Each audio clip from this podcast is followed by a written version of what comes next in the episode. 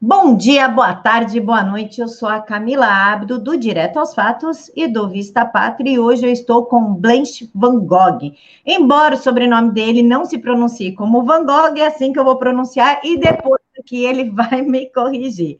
O Blanche, ele é líder do grupo Cogumelo Plutão, foi uma banda que teve uma enorme atuação em, dos anos 1990 a 2000, sendo o maior recordista de venda da indústria fonográfica, com mais de 2 milhões de discos vendidos.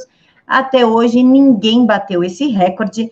Ele também é poliglota, domina 14 instrumentos, está na área desde os 14 anos de idade, e ele é o dono do hit Esperando na Janela que embalou muito aí nos anos 90. Blanche, muito obrigada por aceitar falar conosco. Ok. Grande prazer estar aqui entre vocês. Blanche, eu já vou começar aqui com a primeira pergunta, que é sobre a Funarte, porque eu acho que é uma, uma secretaria que está aí é, impulsionando, de, trazendo é, boas umas boas expectativas para os artistas de direito.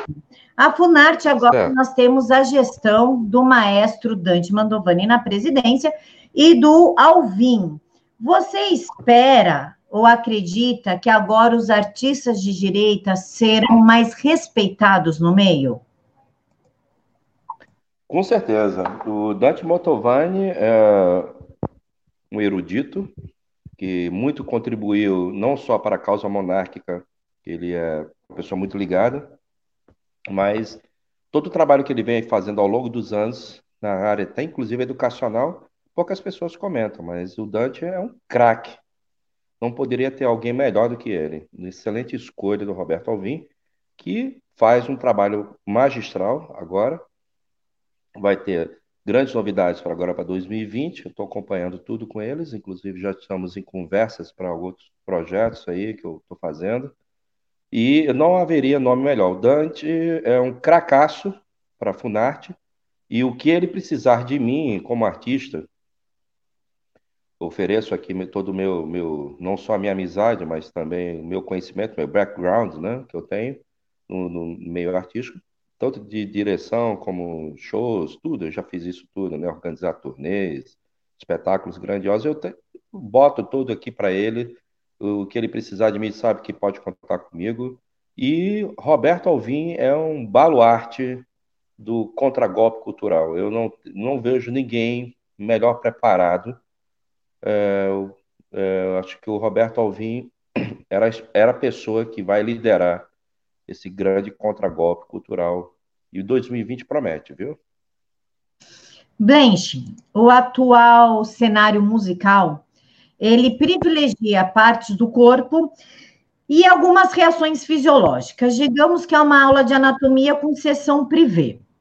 Antigamente, é o amor, a alma, que eram privilegiados, que eram enaltecidas durante a música, e nós tivemos essa queda cultural no meio da música. Há alguma probabilidade de haver o resgate da essência humana na música? Com certeza. Eu sou um artista que eu defendo o rigor estético acima de qualquer coisa, né? Eu acho que o Roberto Alvim está falando muito sobre isso, né, nas entrevistas dele, né? Você pega, por exemplo, hoje, por exemplo, esses espetáculos deprimentes, como Macaquinho, né, que teve essa arte teatral, é, digamos assim, uma arte teatral e o homem reduzido a órgãos genitais e escritores, né?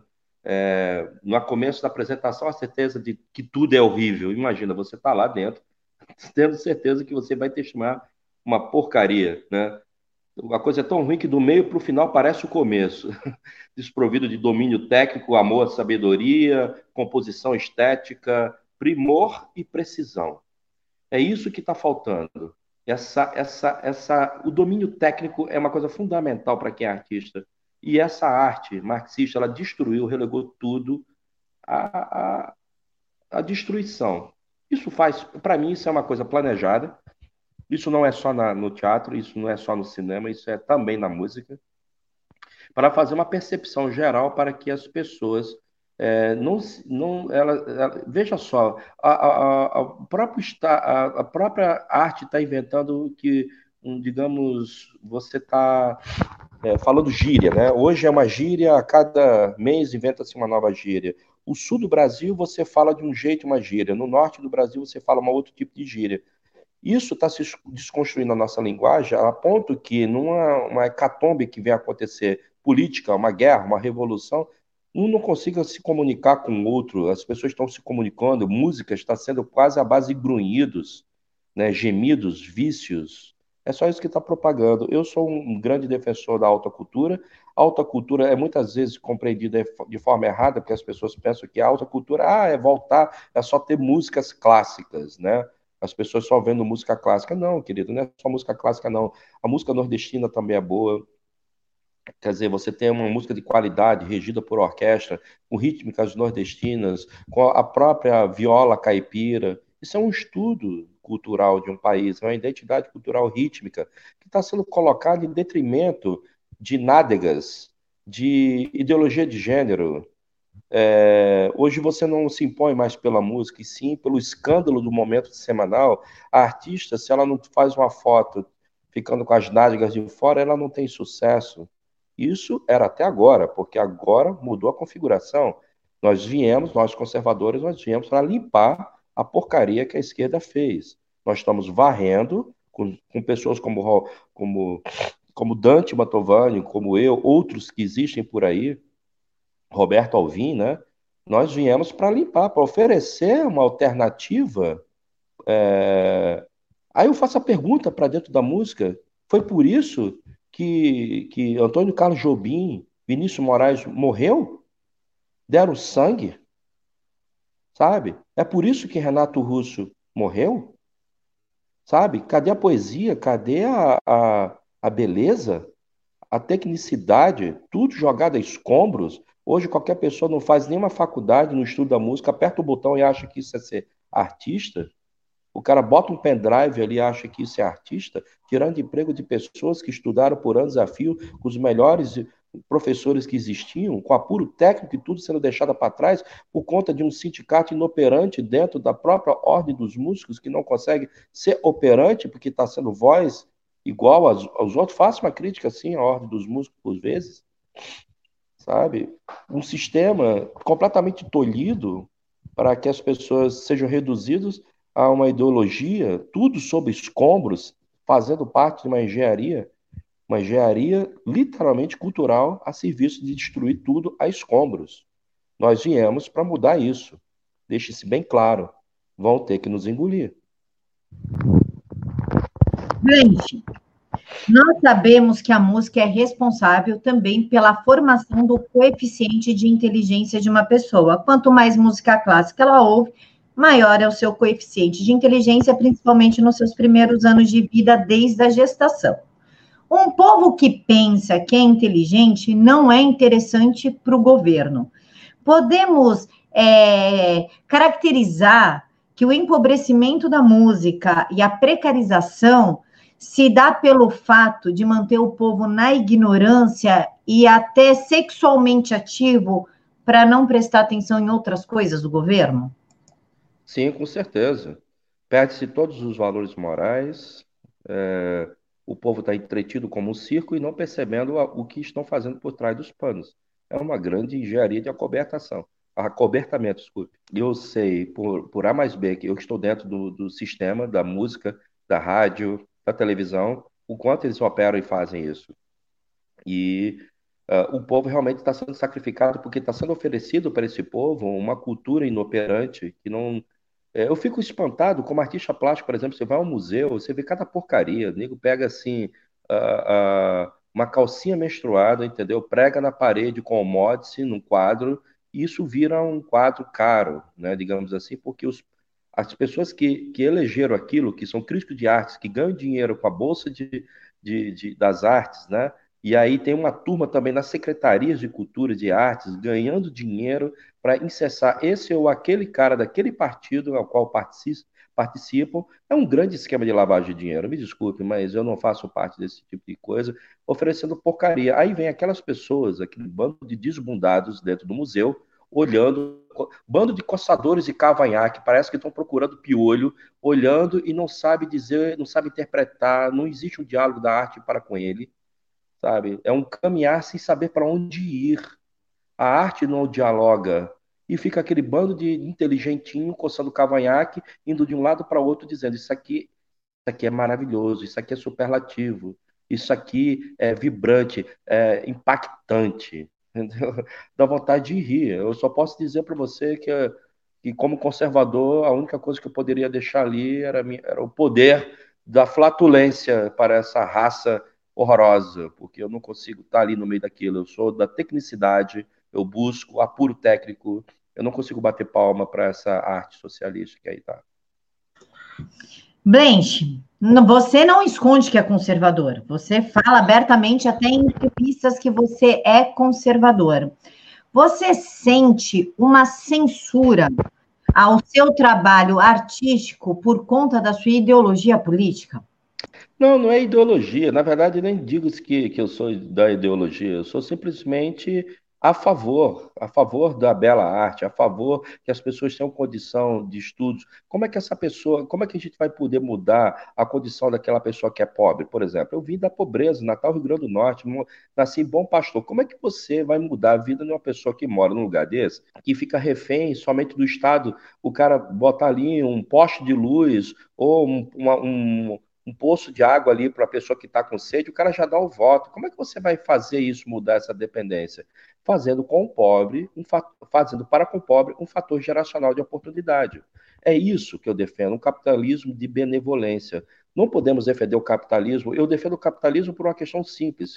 É um princípio bíblico que eu defendo o capitalismo, que é com o sol do seu rosto que você ganha o seu pão. Então, com base nesse, nesse princípio, nós, conservadores, que defendemos o capitalismo, e somos cristãos, temos que desenvolver um capitalismo de benevolência, fazendo para o pobre um fator geracional de oportunidade, para que ele tenha condição, através do seu esforço, empreendimento e estudo, afinco, que ele saia daquilo que ele está, é, o futuro dele está colocado para que ele seja assim, destruído e vai entrar dentro de um sistema horroroso. Então, o estudo vai mudar isso, né? A, os empreendimentos, temos que fazer empreendimento para forçar é, esse, essa menor intervenção do Estado. Então, eu, eu acredito que nós te, tenhamos que fazer uma retomada desse princípio, um capitalismo de benevolência. Esse capitalismo ele tem que ser feito, e só pode o capitalismo ser capitalismo quando ele é compreendido como capitalismo de benevolência, onde que aqueles que têm condição vão fazer um fator geracional de oportunidades para com o pobre, para que o pobre possa sair daquilo.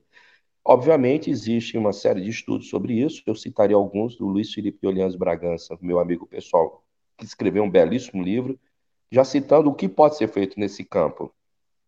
Então, eu acredito que nós devamos estar é, tá próximo desse pensamento. Eu defendo isso. Isso é uma posição conservadora minha, mas não é assim ideologia. Né? Eu sou uma pessoa que estudou, estudei o, o, o, tanto marxismo como capitalismo, né? Estudei Rousseau, aquelas coisas todas, né?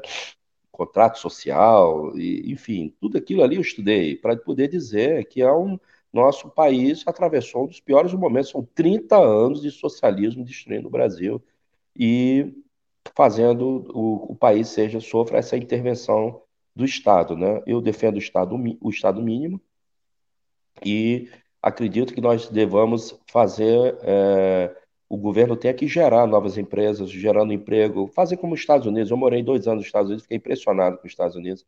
Lá é tudo é, é pequena empresa, gerando emprego para 20, para 30. Qualquer pessoa que chega lá como, de repente, o cara chega entregador de pizza, junta o dinheiro dele, daqui a pouco ele faz uma empresa, ele consegue ter um financiamento que vai gerar emprego também para outras pessoas, né? Então é a lei de oferta e mercado. Então, eu defendo a escola de Chicago de economia nesse ponto.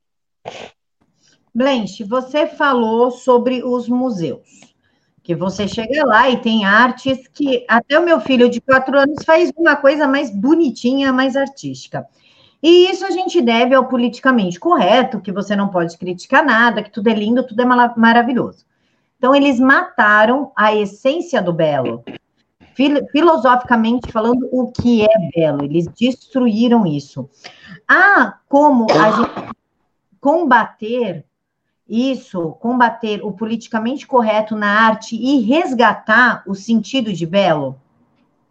Sim, em primeiro lugar, as pessoas têm que entender um pouco do pensamento de Roger Scruton para poder entender o que, que, é isso. Essa busca pelo belo também não é somente nas artes da pintura, né, na escultura, é também na própria questão arquitetônica, de como você visualizar a sua própria cidade onde você mora. Então, todo o aspecto da beleza que te cerca leva à sua condição de ser um povo deprimido ou não. Há uma diferença entre você andar em São Paulo, na Avenida Paulista, cheia de poluição, e você entrar, por exemplo, numa cidade como eu citaria Gramado, por exemplo, Rio Grande do Sul, uma cidade sensacional feita para o turismo, ao qual as pessoas respiram ar puro, tem a beleza, o belo das árvores, né, toda construída para o turismo, para a beleza. E, e ao mesmo tempo, que, o que, que isso faz? Um povo deprimido é um povo que se mata, se suicida porque ele já é fadado desde culturalmente, desde o colégio, você está numa escola pública, é, a um pensamento coletivo. E aí chega uma, uma cultura que está lhe oferecendo depressão, daqui a pouco, ah, não, vamos curtir aquela banda de rock, aquela música pop, que o cara se matou. Poxa, o cara na terceira música foi lá, se matou no quarto de hotel. Aí fica todo mundo lá na MTV cultuando Kurt Cobain, cultuando o grunge. Aí um por um vai morrendo de overdose, suicida. Isso é o que a geração tem a oferecer? As pessoas estão sendo assassinadas por forma de cultura. A cultura está matando os jovens. Os jovens estão ficando sem, sem esperança, sem poder construir um futuro. As pessoas estão chegando a 17, 18 anos e não sabem mais o que, que vai fazer. Né? E eu estou ouvindo, com, quando eu venho com o Cogumelo Plutão, eu tive essa preocupação na minha, nas minhas músicas, no último álbum que a gente lançou, justamente o que, que vai servir a minha música? O que, que eu vou deixar para essas pessoas? que que elas, qual vai ser o legado disso aqui?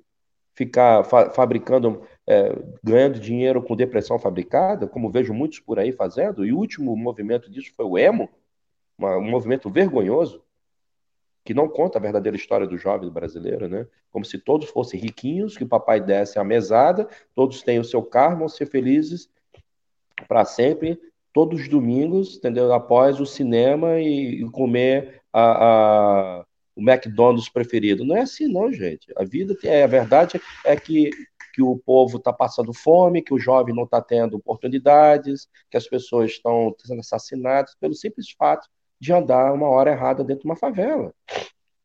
Então, o que, que você vai dar de expectativa para essa pessoa que está ali na favela? Estudo, boas palavras, dizendo para esse jovem que está aí: olha, está difícil, mas sabe, você veio esse mundo para operar no modo hard.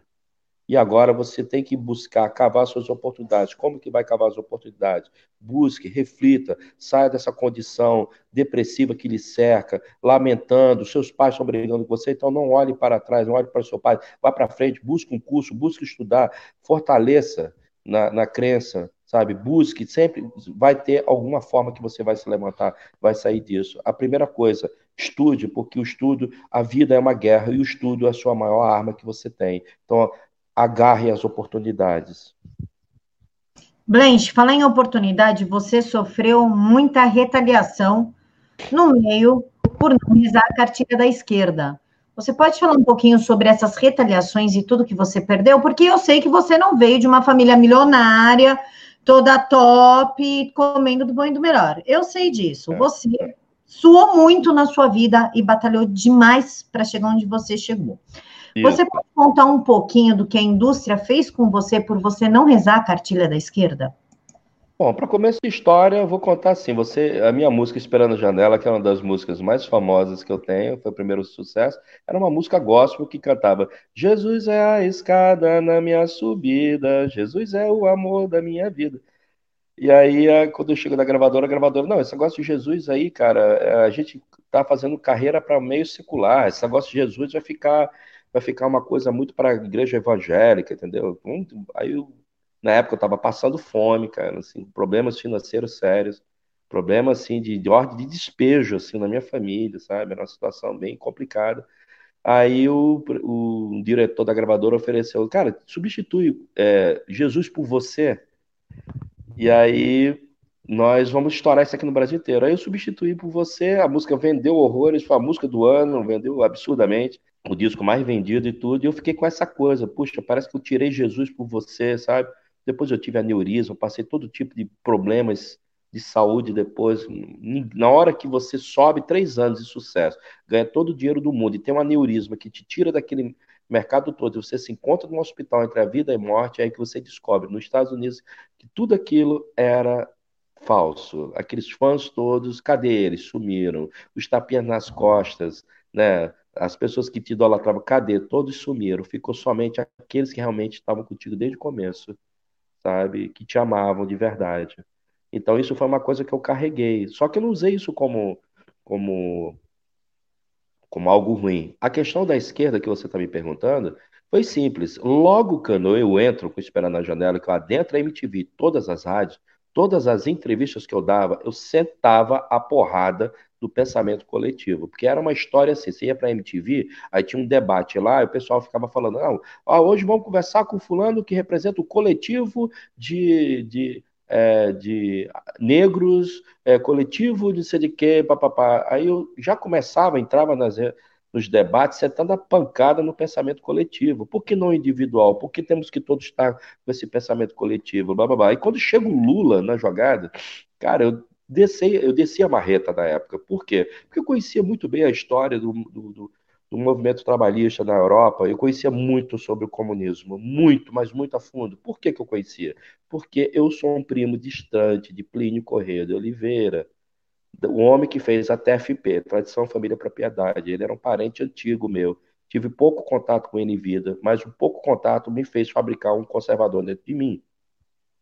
E ele me ensinou muito sobre as operações do comunismo, tudo, e socialismo, do, do linguajar a operação de entrada nos meios de comunicação. Então, quando eu adentro o terreno, eu adentrei eu sendo um estranho no ninho. A banda toda era nada, entendeu? Ninguém, não tinha essa de esquerda e direita dentro da banda, nem nada.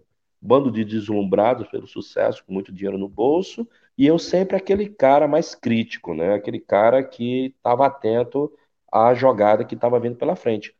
Quando falava de música, eu falava de música, mas quando me perguntavam e davam a atender, entender numa entrevista algum assunto que fosse politizado, ou tentando falar aquelas frases que tinham que ser faladas, né? é, diretrizes, né? eles falavam muito nisso, diretrizes, temos que seguir as novas diretrizes. Quando eu vi essas coisas na minha frente, eu destruía o cara. Eu destruía o debatedor.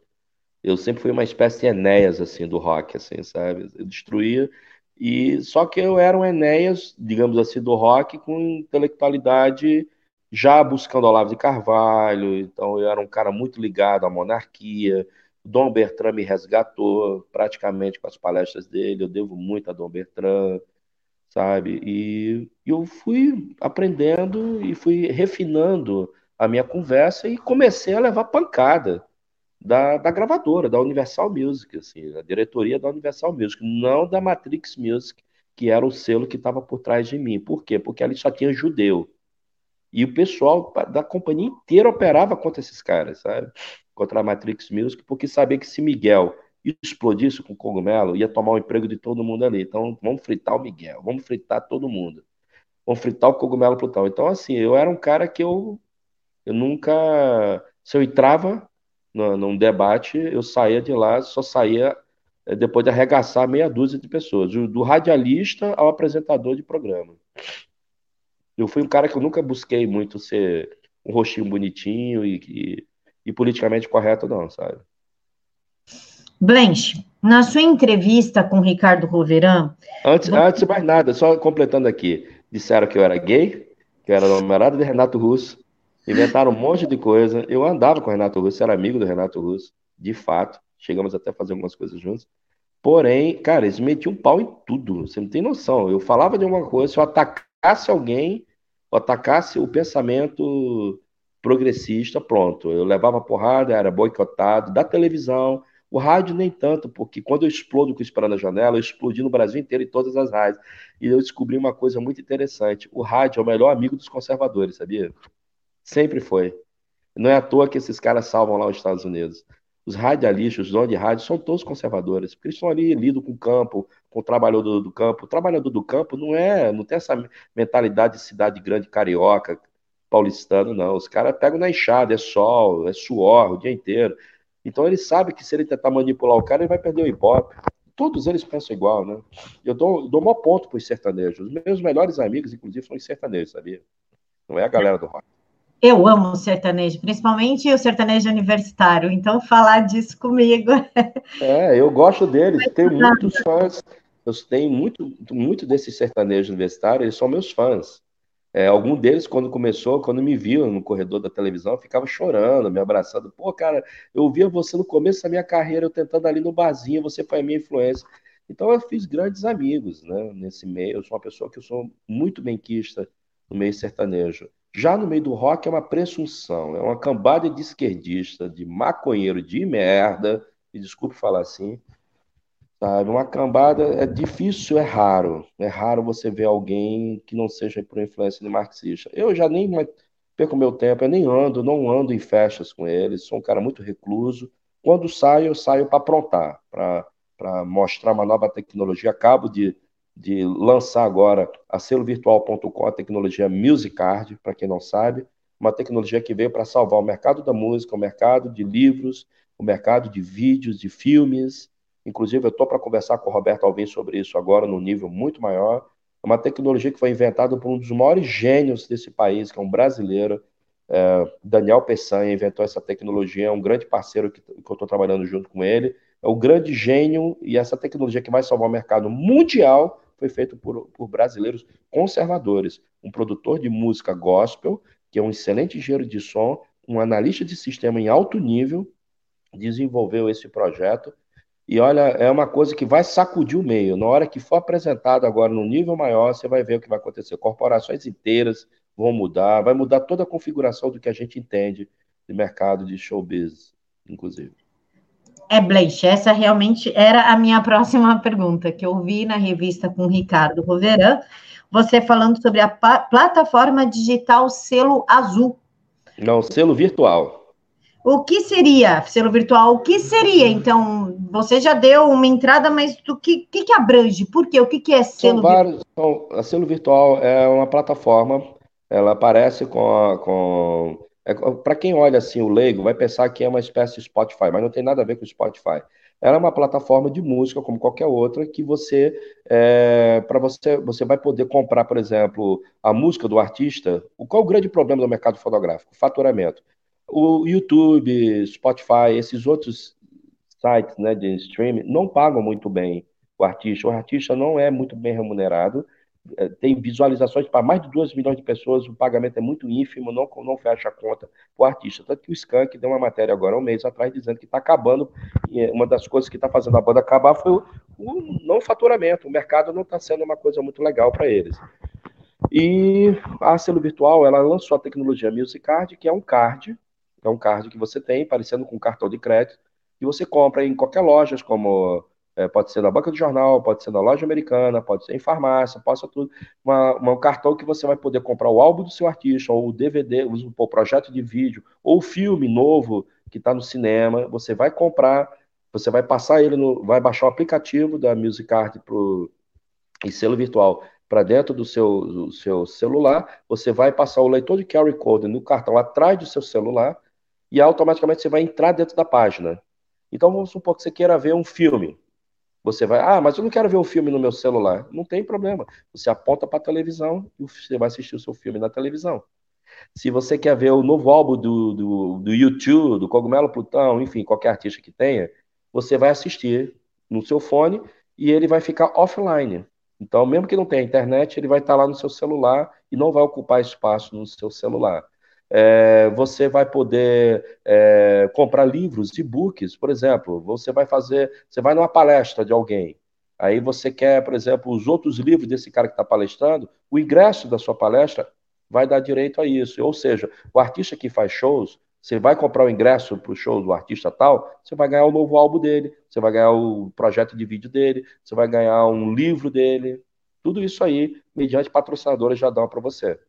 Então, vai obrigar o mercado a reconfigurar todo o pensamento. Isso é um dos nossos negócios. Nós temos mais 15 que está em sigilo, que eu vou contar especial, especialmente para o Roberto Alvim, para ele cair da cadeira. Que eu vou até levar o vinho para ele, o amaciador, para ele não bater com a bunda no chão com tanta força, porque o que nós temos é uma avalanche de tecnologia que a gente quer entregar isso na mão do governo para arrebentar e mostrar para esse povo e para o mundo como é que se revoluciona evoluciona, não revolução, evoluciona as artes. Gente, sensacional, porque eu sou a maior consumidora de Spotify. Eu pago isso plano vai fazer, Isso vai fazer com que o mercado é, de entretenimento volte a faturar. Vai voltar a ter o varejo, vai voltar tudo isso, porque foi isso que fez perder a força, né, o filtro, digamos, das artes no meio da música, no meio de tudo. Isso vai salvar, obrigar companhias como a Universal Music, vamos supor, Universal Filmes, a ter a sua própria plataforma de lançamento com essa tecnologia. É, isso que nós temos vai, vai anteceder, inclusive, para quem vai ver filme no cinema. Hoje, como é que você faz? Você quer ver um filme, você não vai no cinema para ver? Aí do cinema depois ele não vai para as Netflix da vida, né, para os outros outros lugares. Então, essa nossa tecnologia vai ser a primeira, antes do cinema agora, entendeu? Perfeito, eu vou ser a primeira a adquirir isso daí. eu sou viciada em filme e música. Nós temos que abrir uma, uma homenagem para o Daniel Peçanha, que é o gênio que inventou isso aí, um brasileiro.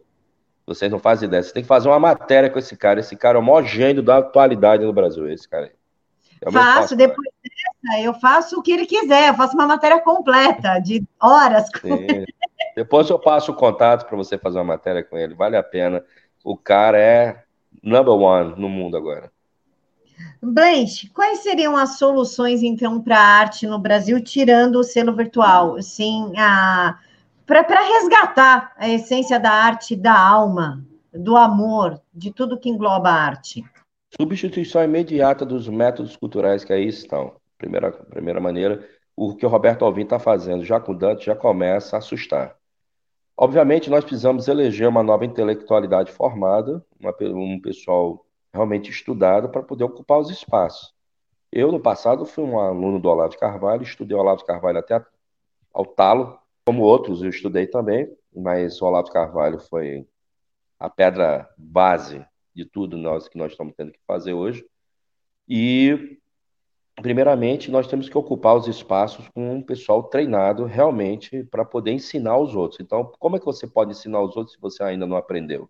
Então, nós, nesse momento, o que está havendo é uma grande qualificação de profissionais, de muitos alunos do Olavo de Carvalho que estão saindo para campo para poder ocupar esses espaços e fazer um trabalho. Obviamente, isso é um trabalho que é para mais de 20 anos. Isso não resolve de uma hora para outra num governo né? Mas pela, pela história que eu estou vendo que está acontecendo agora, foi o início de um levante conservador. Estamos aqui na base, nós somos os pedreiros né, dessa nova ordem, dessa nova avenida artística que está para ser construída, tendo Roberto Alvim, o Dante, outros que estão aí fazendo. Existe uma turma pesada na área de cinema, como Mauro Ventura, Josias Teófilo, tem muita gente no campo do teatro então, são várias pessoas, é, unidades pensantes que estão sendo formadas para destruir justamente, é, é, fazer com que esse pessoal marxista, que não, não conseguiu ainda sair de 1964, né, a filosofia, inclusive, deles não sai de 1964, está parada. Então, nós temos que agora entrar com, com pessoas, com profissionais, com preparo, com afinco, com tecnicidade, com apuro técnico, sabe, com formosidade, para mostrar, porque o público gosta do que é belo, do que é das coisas bonitas. E, em parte, a própria deficiência do faturamento do, é, no mercado de entretenimento, eu posso falar muito pela minha área da música, é porque tudo foi reduzido à bunda, a escândalos. Você entra dentro de uma companhia, é inteiramente funkeiro. Não tem mais aquele momento assim, ou é sertanejo, ou é samba, ou é funkeiro. Não tem mais aquelas pessoas que façam música erudita, barroca, por exemplo. Não tem sabe? Hoje é, é música para sacudir o esqueleto e mesmo assim nem essas estão funcionando, porque ah, o que importa agora não é mais a música para sacudir o esqueleto, agora é, é, a ideologia de gênero mesmo, é a música dançante de picape para ser tocada coisas eletrônicas para vender é, é, sexualidade, entendeu? E bissexualidade, transgêneros e essa coisa toda é, não, veja bem, existem excelentes é, musicistas homossexuais. Tá? Eu não estou dizendo isso, eu estou dizendo que existem em todas as áreas homossexuais brilhantes. Mas quando você vê a música, a cultura ser destruída dessa forma, um cinema precário, horroroso, pobre, pobre de proposta, pobre de, de, de ideias, né? Não, você não consegue dialogar com aquilo. É simplesmente arte ideológica. Eu não tenho nem paciência mais para assistir televisão como a maioria das pessoas, porque você troca um canal e vem alguém daqui a pouco fala, não, porque agora as diretrizes, pronto, aí você troca para outro canal, o cara vai falar uma linguagem progressiva, entendeu? Não, porque nós precisamos de justiça social, ou seja, justiça, justiça para alguns, né? Então, é isso aí, essa arte está uma porcaria, precisa ser relevado a condição que o povo é pobre, está sendo oferecido para eles lixo, porque é um povo dominado culturalmente, é um povo que não tem para onde correr, não vai poder é, lutar contra esse sistema. E eu digo que isso é uma coisa corporativa, é pensado de forma daqui para 100 anos, de forma corporativa. Por isso que o que nós fizemos aqui no Brasil foi algo que eles não esperavam. O que aconteceu nos Estados Unidos com Trump foi algo que não esperavam. A internet influiu, agora estão tentando é, tomar posse da internet. E eu, com a selo virtual, tomei o cuidado, junto com o Daniel Peçanha, de a gente não cair nesses provedores, para justamente dar salvaguarda às coisas que a gente está querendo. Aqui dentro, a gente não, o politicamente correto não vai funcionar. Porém, essa arte que nós, nós é uma arte incipiente, essa arte oferecida não leva a lugar nenhum. É, e, a, e a, o que está acontecendo é uma nova ordem cultural.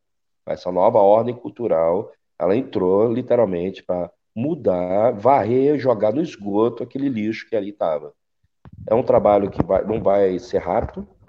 Vamos ter problemas, vamos encontrar muitos inimigos, muitos detratores, mas é inevitável. O povo gosta de beleza, o, o povo gosta de amar, o povo é conservador e vocês vão ter que engolir o fato de saber que nós vamos eleger quantas vezes forem nossos líderes políticos para que a gente salvaguarde a nossa história como país cristão. Blanche, agora é aquele momento que você conta alguns dados para nós, falando quais são seus planos futuros para música, para tudo. Quais são os seus planos? Cogumelo Plutão acabou de lançar, Cogumelo Plutão acabou de lançar o álbum Ave Império, está lá no selovirtual.com. É só vocês entrarem lá, vocês vão ver selovirtual.com, o novo álbum do Cogumelo. Cogumelo Plutão se encontra agora depois do Carnaval, a gente começa a fazer uma série de shows pelo país. Eu estou envolvido em outras frentes também, porque vai sair livros meus. Enfim, acabei de escrever e terminar de uma vez por todas a tradução da Marcha do Demônio para cá para o Brasil, que é o meu livro que eu estava lançando lá fora. E vai sair agora três livros meus, uma sequência, um atrás ao outro. Tem uma, um documentário que vai sair do Cogumelo Plutão, dirigido por mim é, e pelo Marcelo, que é um curitibano maravilhoso. Nós dirigimos junto, contando a história do que aconteceu com o Cogumelo Plutão, o que, que houve que a banda desapareceu. A gente conta isso também, a questão política, a questão de que é uma banda engajada na causa humanitária ela não é engajada ideologicamente, ela é engaja, engajada na causa humanitária de apresentar uma arte diferenciada. É, eu sou um monarquista, para quem não sabe, sou um monarquista sim, tanto que a Ave Império é uma saudação monarquista, é um grito de guerra da unidade cristã.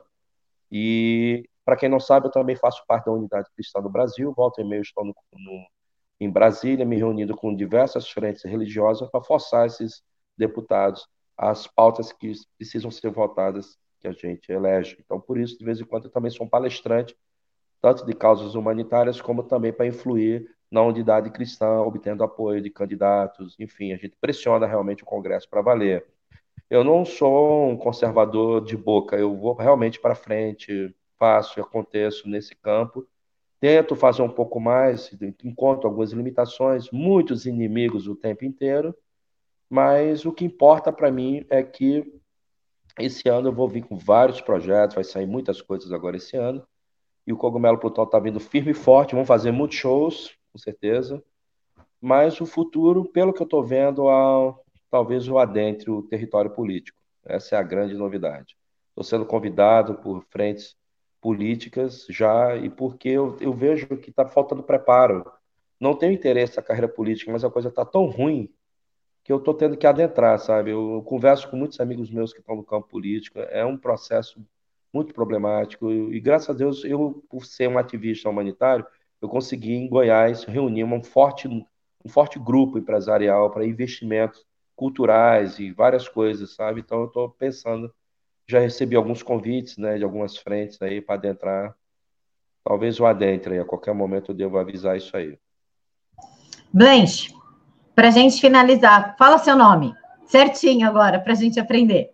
Blanche Van Gogh. Meu nome aqui no Brasil era Carlos Henrique Oliveira de Vasconcelos Alves. E aí eu fui adotado, uma época da minha vida, e adquiri o nome Blanche Van Gogh. Van Gogh fala lá fora, mas aqui o pessoal fala Van Gogh. Então acabou, não tem nada a ver, não tem nada a ver com Van Gogh pintor, tá? Deixar isso bem claro. Lá é que nem o Silva e o Santos aqui no Brasil esse sobrenome. É, na verdade, eu falo, as pessoas não sabem falar muito o nome Blanche, então acaba que todo mundo me chama de Van Gogh. Ah, mas fala de novo a pronúncia de Van Gogh. Van Gogh. Van Gogh. É, Van Gogh porque o GH lá tem som de F. Ótimo. Então, pessoal, esse é o Blanche Van Gogh. Falei certo? Van Gogh. Pode falar Van Gogh, Van Gogh, tanto faz. Abrasileirado, no final da história, eu sou um Oliveira da TFP. Pessoal, esse é o Blanche. Eu tenho certeza que vocês gostaram dessa entrevista, assim como eu gostei. Eu estava rindo muito aqui enquanto ele estava falando. Uma pessoa super divertida.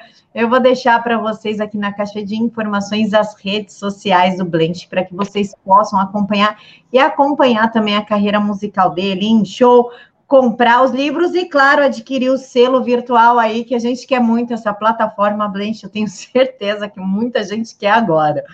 Pessoal, que em 2020 somente a vontade de Jesus Cristo prevaleça na vida de cada um de vocês e que somente Ele guie a vida de vocês. Fiquem todos com Deus.